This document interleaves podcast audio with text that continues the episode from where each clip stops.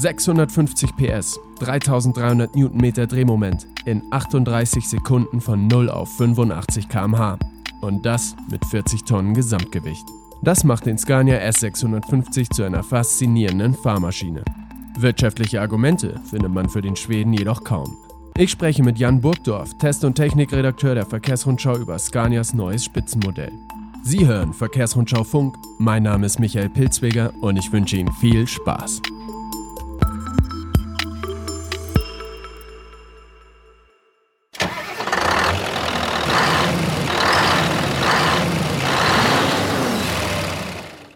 Das klingt schon mal ziemlich beeindruckend. Jan, hattest du Spaß beim Test?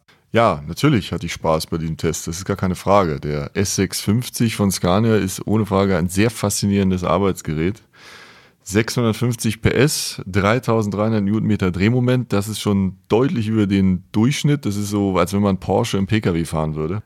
Und ähm, da kann man sich auch als neutraler Tester dem definitiv nicht ganz entziehen, zumal er dann auch noch gut klingt. Das ist ein V8, das ist der einzige V8, äh, den es auch am Lkw-Markt gibt in Europa, baut Scania. Das ist ihr Markenzeichen, das beherrschen sie. Das Ding funktioniert extrem gut. Äh, man muss natürlich eben auch auf der anderen Seite sehen, dass das Ganze natürlich auch entsprechend gefüttert werden will. Und da hört dann der Spaß für den Transportunternehmer, der das Ding dann eben bezahlen muss, verständlicherweise schnell auf. Der 650er ist nicht das Maximum des Scania-Programms. Wieso ist er deiner Meinung nach trotzdem besser und welche technischen Details sind interessant?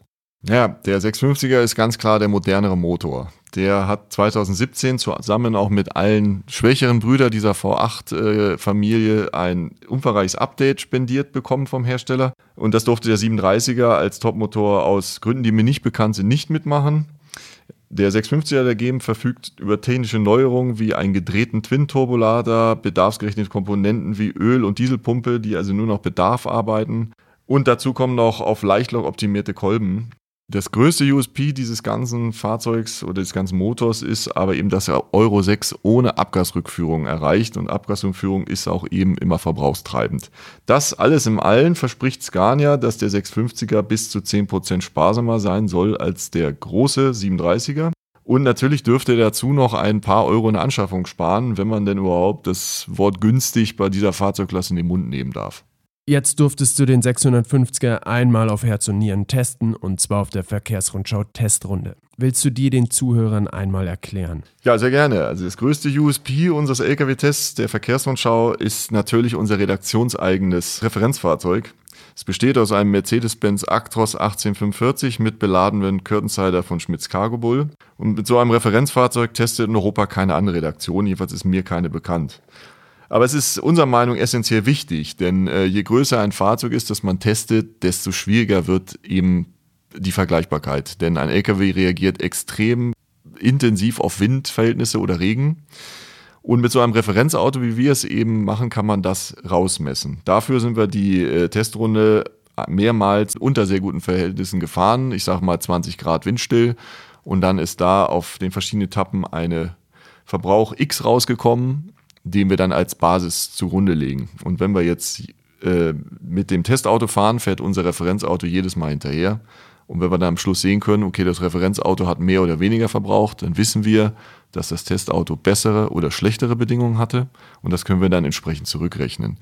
Das ist das eine.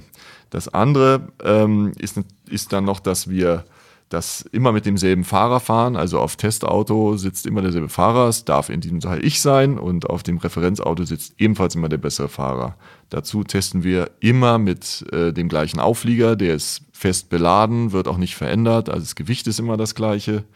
Und wir haben uns natürlich auch Referenzen hinterlegt, wie schnell wir fahren. Wir fahren eine Ebene nicht schneller als 85, Backup nicht schneller als 90 und wir nutzen alle Spritsparsysteme, die das Fahrzeug hergibt, wie zum Beispiel den GPS-Tempomaten.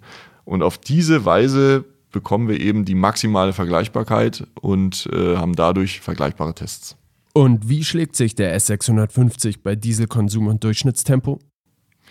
Naja, also um Sprit zu sparen, wird sich niemand so ein PS-Polin anschaffen. Das äh, steht definitiv fest. Das können zum Beispiel die Scania rein Sechszylinder, die etwas schwächer sind, ungleich besser. Das haben wir auch schon ermessen. Also einen entsprechenden Zuschlag muss der Eigner auf jeden Fall einkalkulieren. Wir sind mit 29,37 Liter auf 100 Kilometer über die Teststrecke gekommen. das ist schon ein Wert, wo man einen Eilzuschlag äh, nennen darf, ähm, denn er war natürlich extrem schnell. Er hat also einen neuen äh, Temporekord von 80,9 km/h auf unserer Testrunde in den Asphalt gebrannt, kann man fast sagen.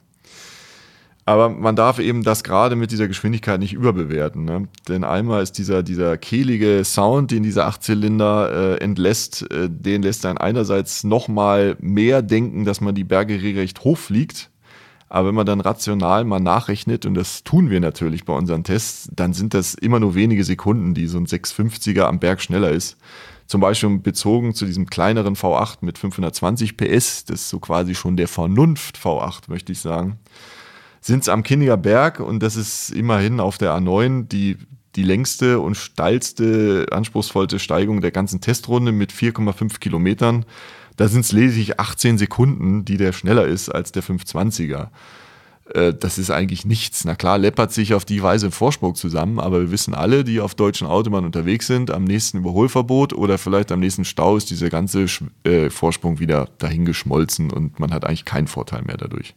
Wenn wir von Vorteilen sprechen, glaubst du, so ein Fahrzeug hilft bei der Fahrersuche? Ja, das kann ich mir schon vorstellen. Das ist meiner Meinung nach rational auch der einzige Grund, sich so ein Fahrzeug anzuschaffen. Wir haben, wie wir alle wissen, ein Problem, gute Fahrer zu finden, die ans Unternehmen zu binden. Und äh, es gibt immer mehr Transportunternehmen, die sich die Fahrer mit, mit äh, tollen Fahrzeugen locken. Ob das dann immer gleich ein 650er sein muss, das sei dahingestellt. Aber mancher Transportunternehmer möchte sich auch eben ein Flaggschiff zulegen und ein Aushängeschild für die Firma schaffen.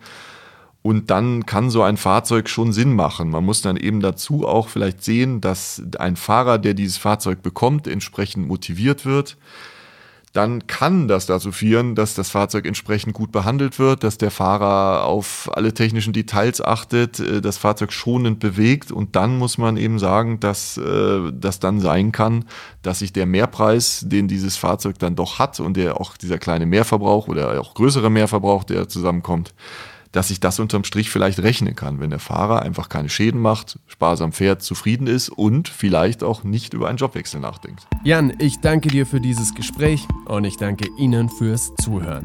Mehr Infos über Scania oder andere Testberichte finden Sie unter www.verkehrsrundschau-plus.de, dem Profiportal für Logistiker, zugänglich über Ihr Magazin-Abo. Mein Name ist Michael Pilzweger. Vielen Dank und bis bald.